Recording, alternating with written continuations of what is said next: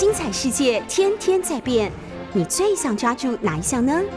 跟着我们不出门也能探索天下事，欢迎收听《世界一把抓》。欢迎收听六九八九八新闻台，您所收听的节目是《世界一把抓》，我是台北市议员钟佩君。我们同时也在 YouTube 频道直播，欢迎大家透过直播收看收听。好，今天在节目最一开始，我们先透过 Google Trend 带大家了解网络热搜关键字有哪些，大家关心的新闻议题哦。那今天的这个网络热搜的关键字前十名里面，大概这个跟政治相关的有两组，帮大家捞出来。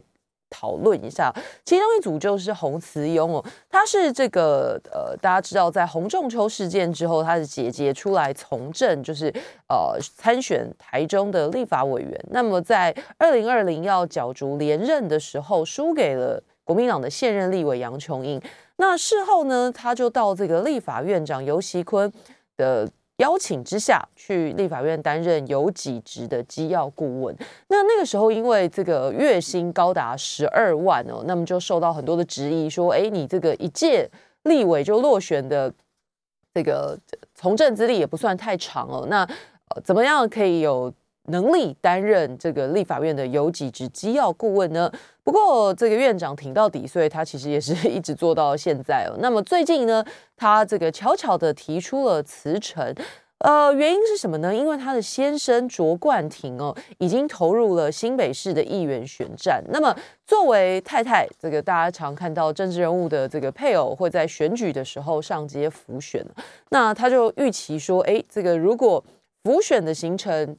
这个如果他还有公职在身哦，那可能会跟这个行政中立的公务人员的身份冲突，所以他呃最后做出了选择，就决定回归家庭，所以呃看起来是要全力协助这个丈夫卓冠廷来打新北市议员的这一场选战，所以洪慈庸悄悄的跟立法院递了辞呈，这个也在网络上引起一些讨论。那么另外一个关键字呢，就是王美花，我们经济部长哦。当然这几天因为停电的关系，那民怨四起，那有很多的这个讽刺或者是说监督的力量到上街发鸡排。可是王美花本人的反应又是如何呢？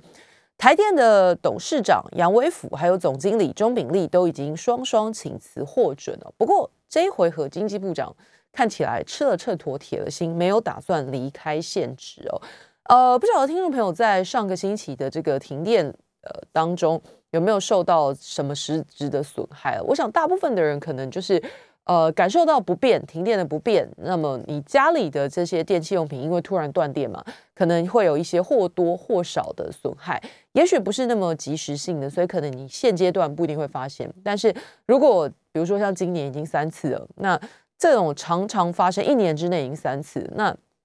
常常有这样的状况，这个电器容易耗损，或者是说供电量不是那么稳定的话，这些也都会呃造成这个电器的损害。那可能不是一天两天，就说突然回家就发现所有电器都坏光，可是你可能日积月累会觉得，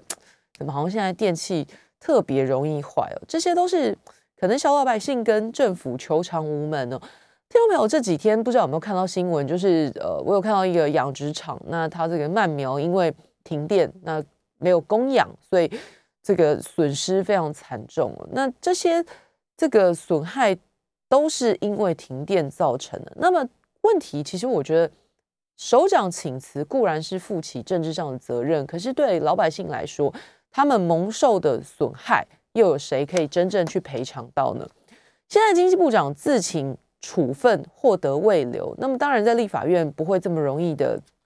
善罢甘休，因为第一时间其实，呃，经济部长就是王美花，她只有自请处分了。那说实在的，这个上一次停电就去年五月停电的时候，好歹还有鞠躬致歉哦。啊，怎么好像是怎么样习惯成自然，这一次就这个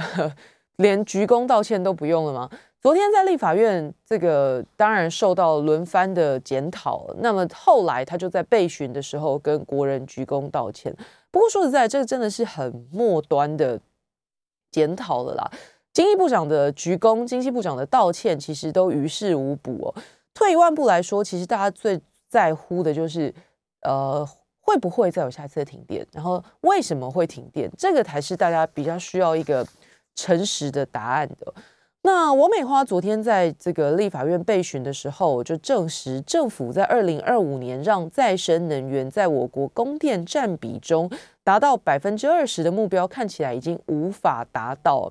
现在二零二二年终于这个松口了，就是所谓的二零二五再生能源要占百分之二十这一件事情，二零二二年已经提前告诉你也做不到了，那你就知道这个落差有多大，让。民进党政府甘愿在实现到期前，大概还有三年哦，提早告诉你已经做不到了。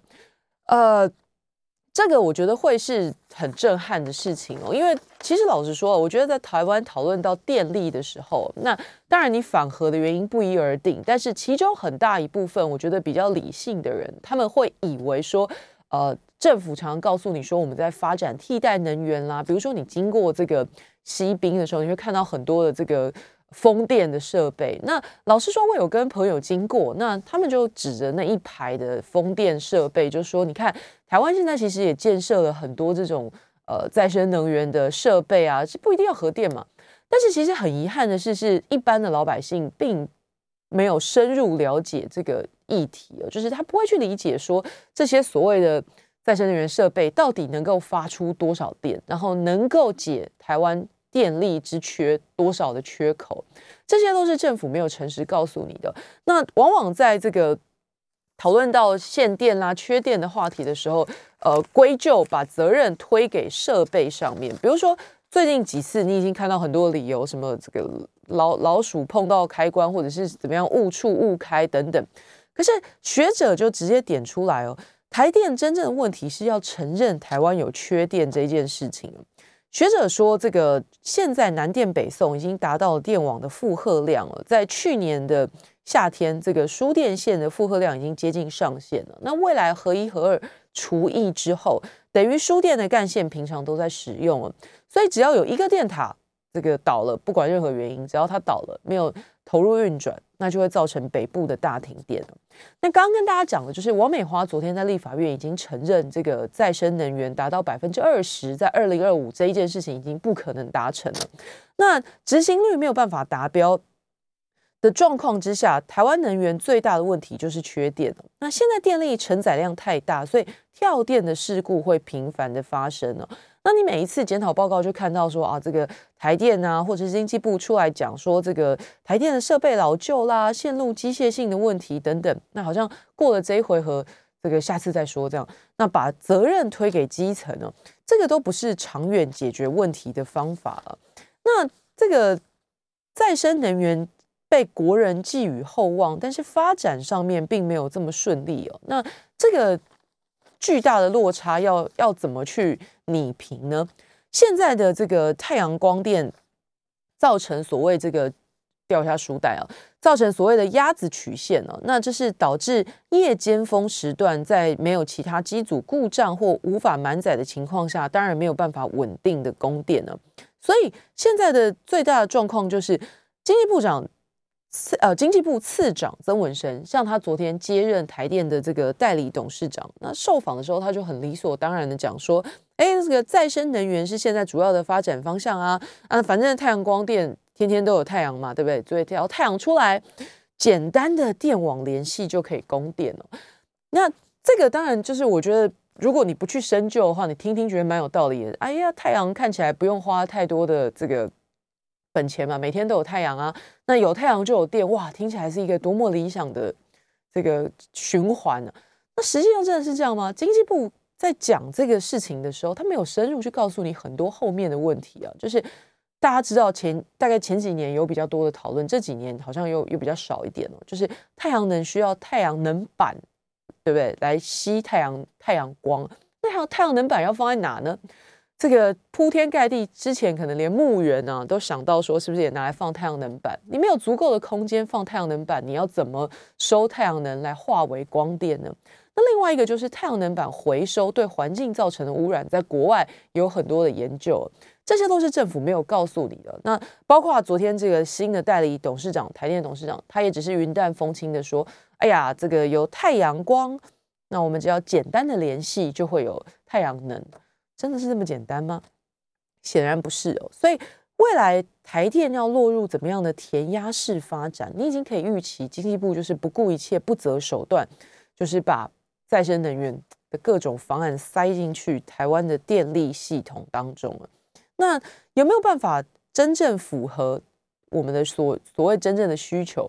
现在已经告诉你，画了这张大饼，二零二五年百分之二十做不到。那替代的方式是什么？没有说。那现在很可可，我觉得很可怜的是，在立法院感觉这些巡打好像是在跟执政党政府乞讨，那就是没有办法实质的马上拿出解决方法。那好吧，退而求其次，要求负政治责任。可是政治责任的也没有那么甘愿负。刚刚已经跟大家讲了，这个王美花。在去年五一三停电的时候，他说自己不在乎去留，可是今年三零三大停电，他只有自行处分了。哎，这个听起来对经济部长的位置还是蛮眷恋的哦。那这个昨天在立法院的时候，当然这个国民党立委轮番检讨说，哎，为什么台电董事长、总经理都辞职了？那为什么部长没事啊？那苏院长就说，这个王美花。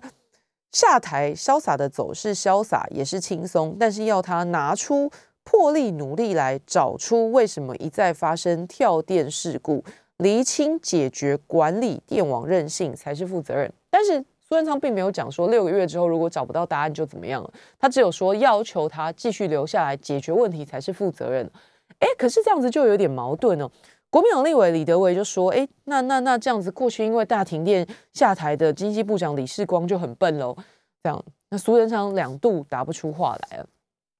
所以，我觉得民众真正需要的，其实倒也不是真。老实说啦，这个部长啊、董事长啊下台，那换一个人上来，还是跳电还是停电的话，那换谁来其实都没有意义哦。那真正的问题要解决，可是去年五一三停电到现在，三零三又又来了，那。”如果台电、经济部、政府没有告诉你真正缺电的原因，或者真正停电的原因是因为缺电，那降载供电，那会有很多隐藏的问题。台电、经济部一天不诚实面对问题，那我觉得每一天就没有办法真正解决了。这个连民进党的民意代表都受不了。民进党的台南市立委林怡景昨天在质询苏贞昌的时候，他说永康就是他的选区。台南永康是全台最悲情的城市，为什么呢？大家三零三停电以来，永康是六天五度停电哦。各位可以想象，这个停电一次就超级麻烦的，冰箱里面的东西这个不新鲜，或者长一点的可能会坏掉，然后这个电脑啊没电，种种不便。那很多这个，比如说养殖的，你就做餐厅的，里面可能会有一些这个海产在水族箱，那或者是更不要讲，你本身是卖。水族馆的这些都是损害啊！那六天五度停电，真的会崩溃。那民进党立法委员都受不了，真的讲说这是全台最悲情的城市，民怨沸腾啊！民众需要合理的解释，到底有没有什么这个具体的改善措施啊？那苏文昌只有说，哎，他这个台电董事长、总经理都辞职啦，也追究相关人员的这个责任啦。那我们会厘清呢？不知道是厘清。先来还是下一次的停电跳电先来啊？这个真的很难说。夏天马上就要来了，看起来这个真正的，我觉得真正的难难题或真正的难关才正要来而已。那这些鞠躬道歉啦，这些下台都不是民众真正需要的。我觉得真的最需要的事情是完整的电力计划。那两天前，我在专访台北市长柯文哲的时候，他就说，这个李远哲曾经跟他说，他见蔡英文总统的时候，告诉他说，哎，台湾的电力政策现在看起来都只写到二零二五年呢，那以后二零二五年之后的规划没有看到。结果蔡英文总统当时就冷回这个李远哲院士一句说，我只做到二零二四那据说啊，让这个李远哲当下就真的非常。火大，那事后你看他多气，他也去跟不少人讲。媒体访问的时候，我记得他也公开讲过。那那一天是这个柯文哲市长又跟我讲起这个这个这个谈话的时机点。那如果政府没有诚实的面对电力缺口，或者是未来稳定长远供电到底怎么样？哪一个方案，哪一个做法才是可以稳定供电？那只轻描淡写的去讲说，我们在发展这个替代能源啦，或者是这个呃光电或者是风电，那现在已经很明显的已经做不到了。王美花已经自己讲了，所以下一步稳定的、稳健的供电计划是什么？我们在等政府的答案呢。好，今天的这个另外一组关键字是大 S 哦。本来是想说娱乐新闻，我们就不多谈。不过后来发现有一些延伸的讨论，其实跟大家的生活有一点关系哦。大家知道昨天这个大 S 在呃，应该说他的先生啦，就是这个以前哎，好像是我小时候蛮红的，六七年级生应该都不陌生。这个具俊晔大呃，南韩的偶像团体酷龙啊。那总之，反正昨天又传出了大 S 闪嫁韩星具俊晔的这个消息。那今天的这个报纸头版，比如说中时头版就这个有有提到这件事情了。那我觉得最为人所津津乐道或者讨论度很高的原因是，他们是二十几年前的恋人啊。那据这个男方的说法是，这个一听到女方离婚之后，他就迫不及待的打了没有改过的电话号码，然后就联络上了。那这几个月，大概三个月左右吧。的视讯通话，然后重燃爱苗，这个是中时下的标题那无论如何，不管是他要来台湾，或者是大 S 要去南韩，总之这个会促成一段可能多年前没有结果的异国恋呢。好啊，所以昨天的热门讨论就是大家都在问说，哎，你的电话号码？有没有用这么久了？我去查了一下，我也蛮无聊的。我发现我现在门号才用十四年哦，所以如果二十年前，不过二十年前应该也没有什么交往对象，对，以年纪来讲不太合理。那时候还在念高中，所以大概也没有这样子的这个机会了。好了，但是我要讲比较这个跟大家有关系的事是，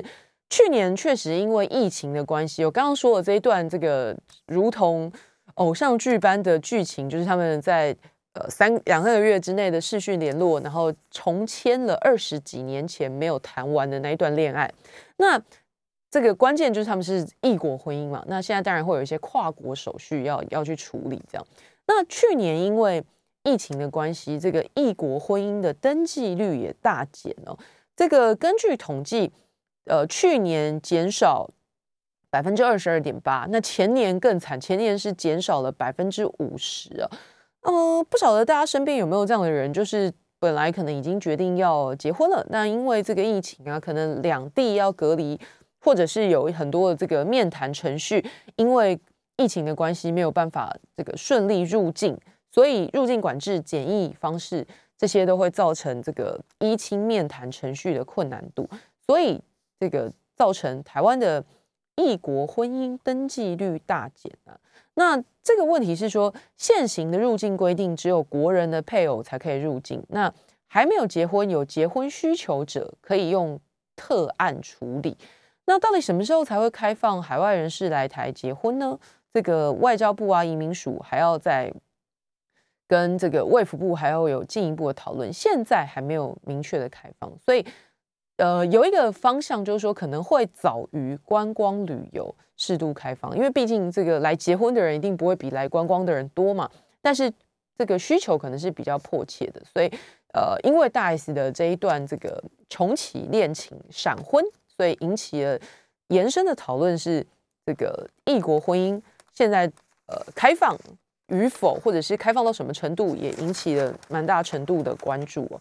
好，今天的三大报头版非常难得的有志一同都在讲这个美国禁运俄国石油的事哦。那美国总统拜登在当地时间八号宣布禁止从俄国进口石油、天然气跟煤炭那不过有一个问题就是说，欧洲国家在俄国能源禁令上还是意见分歧，所以美国这次算是单方面的采取行动。那俄国跟乌克兰是粮食、能源还有很多的原物料的主要产国，所以战争已经导致很多就是全球各地很多的物资价格出现两位数的上扬了。那我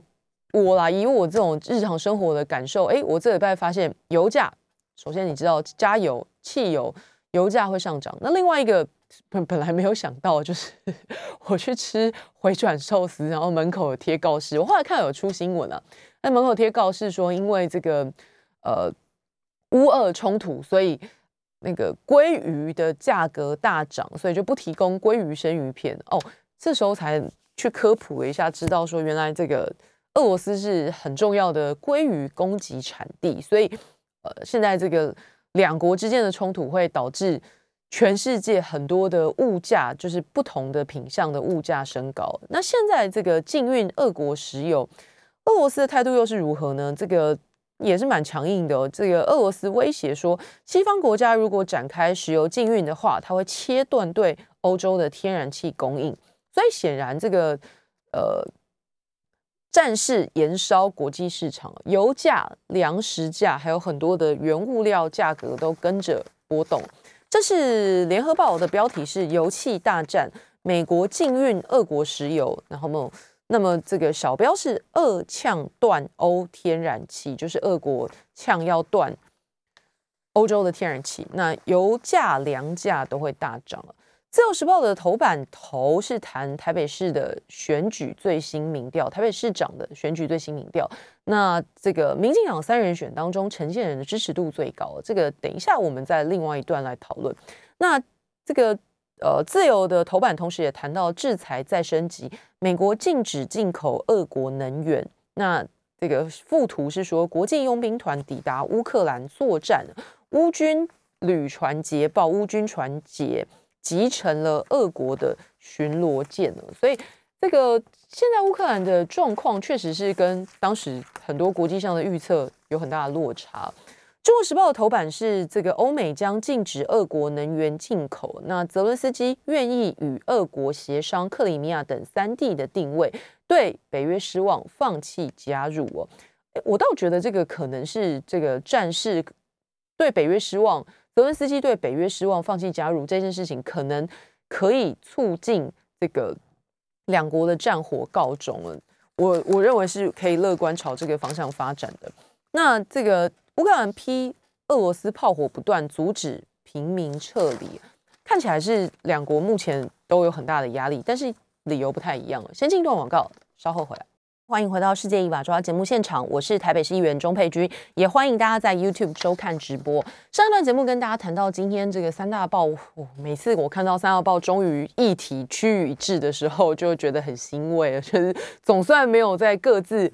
论述。为什么会这样讲哦？这个。跟听众朋友讲，就是分享一下这个观点。也许大家看报的时候也可以观察一下。其实老实说，台湾就这么小，那每天重要的新闻，其实我觉得应该是差不多就是那那几则。那但是我对于一个这么小的地方，然后三大报还可以每天 就是头版选完全不一样的话题，我也是觉得蛮蛮特别的。好了，那今天这个。有志一同都在讲这个欧美将禁止俄国能源进口这件事情哦。中国时报这个有提到说，两百万人逃离，那欧洲是最严重的难民，呃呃，让欧洲出现最严重的难民危机。这是 BBC 引述联合国的资料指出，哦，乌克兰在空袭或爆炸性武器之下，已经有四百零六位平民死亡，八百零一人受伤。不过联合国认为实际的数字可能会更高。那一个更大的问题是，大概会有两百万的乌克兰民众逃离战火家园。那也许这是欧洲即将要面临二次世界大战以来最严重的难民危机，对这个各国都是一些冲击啊。那刚刚说这个《中国时报》有一个标，就是说泽伦斯基对这个北约失望，放弃加入，那愿意跟俄罗斯协商克里米亚等三地的定位。到我我认为说这个可能是战火告终的。的契机哦，呃，昨呃应该不是昨天，大概大概已经有两三天了。在 Twitter 上面，这个乌克兰的情报局有一个战情局啊，乌克兰的战情局有在 Twitter 上面有一个战报，就是揭露说，哎，乌克兰的军队杀伤俄军超过一万一千人，然后击落飞机四十六架，直升机六十八架，坦克两百九十辆，还有这个格式轮型车超过一千辆。那你从数字上来看，确实是蛮可观的。尤其是这个当初开战之前，一般国际上会认为，这个乌克兰可能在俄军的重压之下，会重演这个三年前，就是呃，哎，不对，不止三，不是不是三年前，我讲错，二零零八年，那应该是哎十四十四年前会重演十四年前，乔治亚就是在这个当时，哎，也是北北京在办奥运哦，然后每次都刚好是中国大陆在办奥运的那一年，乔治亚战争。三天之内土崩瓦解，就是这一次简单来讲，就是说这一次乌克兰跟俄罗斯的军事冲突之前，各界的评估会觉得说，这个乌克兰可能挡不了太久，那也许就会像二零零八年这个乔治亚一样，呃，很快在一个星期之内土崩瓦解。可是没有想到的是，已经过了半个月，俄军的进展比预期迟缓，而且各地还传来很多这个乌克兰军队的。战果捷报的影像跟报道，那这个数字很多，这个国际媒体相提并论，相相比的话，哎，落差不大，所以其实是有可信度的。就是刚刚跟大家讲的，乌克兰战情局在 Twitter 上面公开的说，这个乌克兰军队杀伤俄军超过一万一千人哦，这个大家会蛮吃惊的。可是你要认清的事实是说，俄军的整体战力，说实在的，直货量都超过乌克兰。否则，大家也不会一开始就评估说这个感觉实力很悬殊，乌克兰可能挡不了几天呢。那整体俄军的战力、实力、值货量都超过乌克兰，可是蒙受超过一万的战损。你说普丁没有后悔开打，这个我觉得不太可能。他可能会开始想，到底为什么这一切是怎么开始的？没想到杀伤俄军超过一万一千人哦。你从开战前的资讯来看，俄军在边界的成兵超过二十万了，一万的战损是很可观，但是说实在的，还没有达到完全没有办法继续打的程度。那更何况这个俄军的总兵力是九十万了，还是有能力去补充战损的。那相较之下，乌克兰的常备军总共就二十万了。那你现在如果再加上这个国际佣兵啊，还有这个义勇军，再把后备役也加进来，你要跟俄罗斯俄军的总兵力九十万比。还是有很大的落差，可是现在这一局已经让普丁有点骑虎难下，因为大概他也会像这个国际上的评估说，本来也许他预期说一两个星期之内就可以把乌克兰打残了，然后跟这个泽伦斯基来一个城下之盟，或者搞不好还有一个版本就期待说泽伦斯基会打一打跑了，那他就可以扶植一个新的亲俄政权来谈判，那重新把乌克兰拉回俄罗斯的影响圈之内。可是两个星期过去了，刚刚已经说了，这个俄罗斯的军队看起来进展并不顺利。那虽然有达到部分的成果，就是打通克里米亚的半岛陆地，连接俄罗斯，可是基辅方面是陷入焦灼的。大家在新闻上面都会看到，这个市长还有这个基辅旁边的市长，这个态度都很强硬，还在坚坚强抵抗当中。那更重要的是，俄罗斯的补给跟不太上来这背后可以分成两种原因，第一个是乌克兰打的是全面战争，那靠的是国际援助的刺针飞弹这些武器，持续的消耗这个消磨俄军的补给车队。那另外一个方面的原因是，俄军其实也没有超过短期快速作战的准备。那前几天宣布这个人道停火，感觉有点会被乌克兰军跨破卡丘啊，开始准备反攻了。那俄罗斯现在的谈判诉求，大概已经没有办法排除这个乌克兰总统泽文斯基没有办法跳过他谈，没有办法跳过他去跟乌克兰内的这个亲俄、亲俄派、亲俄政党谈，那也没有办法再像冷战时期驻军乌克兰了。你只能主张要让它非军事化。说起来，这个俄罗斯已经退了一步了，就是说从你要站在我这边，让步成说你不要到北约那边，这看起来是。俄罗斯现在的态度，所以我才说，如果这个泽文斯基也有这样的共识，就是他也对北约失望了，那也放弃加入，那最后的结论就是，反正俄罗斯不希望他加入，那乌克兰也放弃加入，哎，看起来已经有一个初步的平衡点了。原本这个普京出兵出兵之前，可能期待说会让乌克兰正式承认克里米亚的主权，还给俄罗斯，还有刚刚讲的这个呃。乌东这两个共和国，顿内刺客跟这个卢甘刺客两个乌东共和国的权利，现在也没有办法主张了，所以比较有可能落幕的剧本或者平衡点，大概就是回到战前的原点，俄罗斯、乌克兰各自回家，然后各自对国内宣称已经达成之前自己设定的部分目标。那本来普丁可能期待把乌克兰从亲欧反俄的阵营拉回来，现在大概也没有办法了，只能让他这个自由的加入，选择性的加入欧盟，但是底线就是不能加入北约这样子的方案。所以也许有机会在这个呃不加入北约的这个共识之下，希望尽快。当然，我们站在旁观者的角度，也是希望这个战事可以尽快告歇。毕竟无论如何，这个最倒霉或者最无辜的都是人民，都是百姓。好，那刚刚有跟大家讲，今天中时的头版谈的是台北市长选举的最新民调。那呃，这份民调是新台湾国策智库昨天公布的最新民调。那民进党内被点名的选将，现在哇，这个很缤纷哦，包括前副总统陈建仁、卫副部长陈时中，还有这个无任所大使，就是前交通部长、前台中市长林佳龙，三人互比。那陈建仁的支持度是最高的。那这个。所以有很多的揣测说，哎，陈时中是不是这个双城？感觉是活棋哦，就是哎，台北也可以，或者是这个桃园也可以，有有这样的说法。那这份民调，这个引起媒体比较多关注的是说，黄珊珊如果参选的话，这个国民党立委蒋万安的领先幅度会明显的缩小。那呃，这是第一个观察点。那第二个观察点是，如果跟蒋万安一对一的话。这个在陈建仁、陈时中跟林佳龙三人之中，那陈建仁是跟蒋万安差距最小的。那不过，即使是说呃差距最小，也有诶，其实也超过误差值的范围。那最让大家关注就是萨卡都的话，就是如果民众党也推派人选黄珊珊也参加的话，那这个蒋万安的领先幅度就会很明显的。缩小，那这个会造成怎么样的影响呢？黄珊珊的动向也许会左右台北市长的选举，这个是其中的一派讨论呢。那昨天的这个民调里面，当然有，哎，昨天还不止一份，昨天还包括这个凯达格兰基金会，然后呃中华传播管理学会，最民调满天飞啊，有好几份。那其中一份，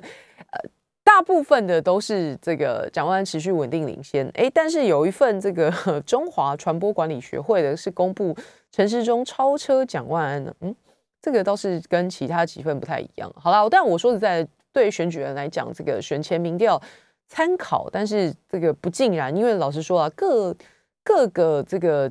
民调机构还有所谓的机构效应啊，比如说你是支持民进党的，你听到泛蓝的民调机构打来，你可能直接挂掉，根本就。没有想要继续听下去，那会继续接受访谈。可能你本身就是比较偏绿，那你继续听这个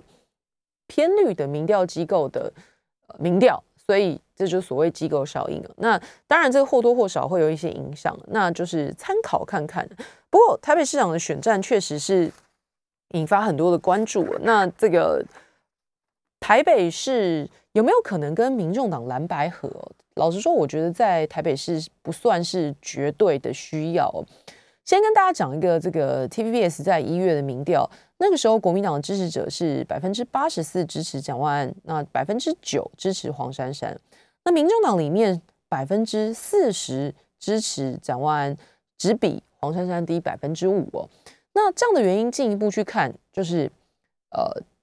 刚刚说的这个国民党在。台北市从这个数字看起来没有跟民众党合作的绝对必要，就是在民进党的呃民众党的支持者里面，黄珊珊跟蒋万安的支持度相去不远，但是在国民党支持者里面，两者的这个支持度是很明显拉开的。那我觉得其中还有一个原因，就是黄珊珊到现在其实没有加入民众党，那他也多次讲说他会以无党籍的身份，假设啊，假设他要选台北市长，他会以无党籍的身份参选这个可能也会让这个部分的民众党党员或者支持者没有那么谅解。那另外一个影响就是，我觉得会让他跟民众党或者跟柯文哲市长之间的连结变得比较薄弱。那可能没有办法很顺利的或者很大板块的移转民众党在台北市的支持度到黄珊珊的身上。那再来再来，还有一个很关键的因素就是黄珊珊身上的亲民党标签哦，亲民党色彩，我认为是还蛮鲜明的。先进段广告，马上回来。欢迎回到《世界一把抓》节目现场，我是台北市议员钟佩君，也欢迎大家继续收听，也可以在我们 YouTube 直播收看收听啊。那上一段节目跟大家谈到，今天自由时报的头版讲的是台北市长的选战哦。那最近随着这个十一月二十六号的选举逼近，大概大家会在各式各样的平台上面看到各式各样的民调。那呃，有趣的事情是，可能大方向还没有那么趋同。这个当然了，这个你知道，台湾人对选举已经很熟练了，你大概已经知道说为什么会同一个选举。一样的候选人，但是民调会出现截然不同的结果。那当然，除了机构效应之外，有一些民调其实就是改了包装的宣传品了。所以大家在这个解读民调数字的时候，可以观察一下有没有哪一个机构每次做出来的都跟别人不一样了。绝对不是因为他特别厉害，有很大的可能性就是他自己有他的一套方式，那可能不是那么的科学。通常啊。好，这个刚刚跟大家讲说，民进党这个台面上被点名的有双陈呢，陈建仁前副总统，还有这个陈时中卫副部长，还有无任所大使林佳龙。那我觉得有趣的事情是，外界对于陈时中要不要选台北市长，其实已经有很长一段时间的讨论，所以应该有不少人都对陈时中可能参选，或者是。这个感觉有意愿这件事情并不陌生哦。那比较特别的是，是对陈建仁的讨论很少，甚至他本人根本没有对这件事情有任何的评论过。那没想到他一端出来放进去民调之后，诶，数字居然还超过了这个陈时中哦。那这个我就觉得你可以去解读说，哇，那这个陈建仁可能很显然在民进党的支持者当中是一个不错的选项哦，是一个很有实力的人选。你要知道。他在外界比较没有讨论，或者是现在也没有什么政府要职，所以曝光率当然比陈时中小很多。然后再来是他也没有说他要选或不选这样子的讨论。可是民调的人气上面看起来还蛮高的，所以诶算起来在民党支持者心中算是很有支持的实力的，就是很有实力的人物。那党内人士的解读是说，虽然陈建仁去年底申请加入民进党，可是跟林佳龙或跟陈时中比起来，这个色彩比较没有那么绿，所以民进党内的人评估说，哦，那感觉比较可以符合台北市民对首都市长没有那么多政治色彩的想象。然后这个民党的那评估是说，国际观、专业能力，还有这个陈建仁都很受到青睐，所以如果他点头的话。对民进党来说是多了一张这个强力的王牌啊。那刚刚跟大家说的就是，呃，确实我有些民进党的朋友就在讲说，他们现在在思考双城，就是陈建仁跟陈时中是活棋啦，就是台北市、新北市或桃园，感觉北部的三个都市都有可能，所以他们还在这个研究当中了。好了，但这是民进党的家务事，我到就是呃，因为今天媒体报道，所以我们提出来也让大家知道一下。可是。呃，刚刚在进广告之前讲的是黄珊珊哦。那大家关心，比如说蓝营的支持者啦，或者是你是中间选民，好啦，其实你就算是绿营选民，你可能也会研究一下，说，哎，那台北市长的选战或者是其他的县市，蓝白合不合，有没有可能？那又会造成怎么样的影响？那外县市，我老实说，我没有那么深入了解，我不敢直接说答案。但是台北市，也许有比较多的观察。那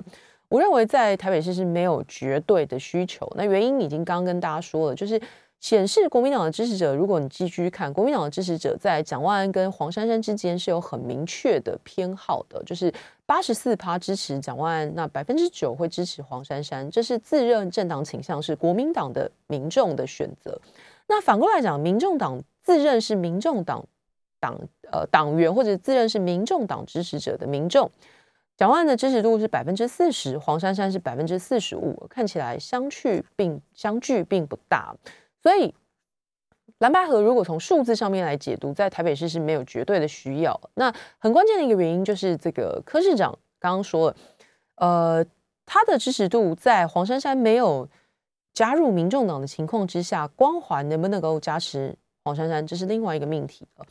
陈世忠自己在民进党的支持者里面只有百分之七十九，比国呃比蒋万安在国民党支持者里面还不铁哦。那有趣的是，是这份民调还显示，激进党支持者百分之十八支持蒋万安哦，国民党支持者里面只有百分之一支持陈世忠啊。所以你这样看起来，谁是跨党派的，显而易见呢。所以台北市，我觉得很关键的原因是。你要有一个，确实是要有一个突破政党框架，那你这个胜算就会比较大一点。好了，但延伸的讨论是是这个，呃，民进党的副秘书长林鹤敏哦，昨天在他的脸书上面发了一篇文啊。那呃，我也有他的私人脸书。那老实说，以我当记者这八过去八九年，然后现在自己从政十几年来，我的习惯是公私要分明。也就是说，如果任何不管是政敌或者是这个盟友，那只要在私人脸书发文的东西，我就会当成是朋友之间私下的聊天，不会拿出来公开讨论。那不过为什么我要特别讲一下这个？呃，民进党的副秘书长林鹤明的这一篇脸书发文呢，因为媒体已经转转载而且报道。那昨天三立就有来问我这件事情，就说，呃，起因是我在这个有台开了一个节目，礼拜一每个星期一中午，那呃第一集访问的是台北市长柯文哲，那民进党的这个副秘书长林鹤明就在他的脸书上面写了一篇文，说，哎呀，你这个国民党议员是不是也不看好蒋万安，所以第一集没有找他，巴拉巴拉，然后自己分析了一篇那。老实说啊，我觉得这个贺明过去，因为他是柯文哲的发言人，那我是采访柯文哲的市政记者，所以过去我们已经认识，大概一四年认识到现在了。那也老朋友，我就直说，真的不要嘴你不了解内情的事情哦。但是我后来想想，我觉得也许站在民进党的角度，其实也不是那么在意前因后果，因为现在看起来跟柯文哲翻脸的这个前市府团队哦，脑子里只剩一件事情，就是要打柯文哲。那如果可以顺便酸到蒋万安，哎，那就赚到。所以很符合贺明发这篇文的调性哦，因为这正是他离开台北市政府回到民进党之后被赋予的主要任务啊。那很简单啊，我觉得做这个节目哦，对我来讲啊，做台北市议员挑战市长、挑战这些政治人物，是我做节目想象的新闻价值，还有节目的张力所在那如果民进党的呃成员，不管是副秘书长或发言人，已经习惯只安排蔡总统跟死忠自己人互动，把蔡总统包在同温层里面呢，那就当然不能理解为什么会访谈其他党的来宾哦。我的政治，我的思考跟决定是新闻逻辑啊，但是我想这个民进党的副秘书长林鹤明想的是护驾跟抬轿。其实我也很乐意邀请很久没有开记者会或者是回答记者提问的蔡总统来专访那到时候不知道他会不会也发一篇说我心之所向民进党啊？这个也跟大家预告一下，也跟也公开回应鹤明这个下一集邀的就是蒋万安呢，恐怕你到时候又要见缝插针，可以开始拟稿了。做节目，我觉得做政治不外乎人性，那还有很多的专业判断跟新闻伦理。那可能也许民党很难想象，如果你的字典里面只剩下这个护驾跟抬轿的话，好啊，这个是台北市长选战延伸的题外话。不过我相信到十一月之前，台北市长的选举大概还会是全国所有县市里面这个热度。数一数二高的那究竟黄珊珊的动态如何？看起来确实会对整个大盘会有一点点影响。那我们再继续观察下去，下个星期再见喽，拜拜。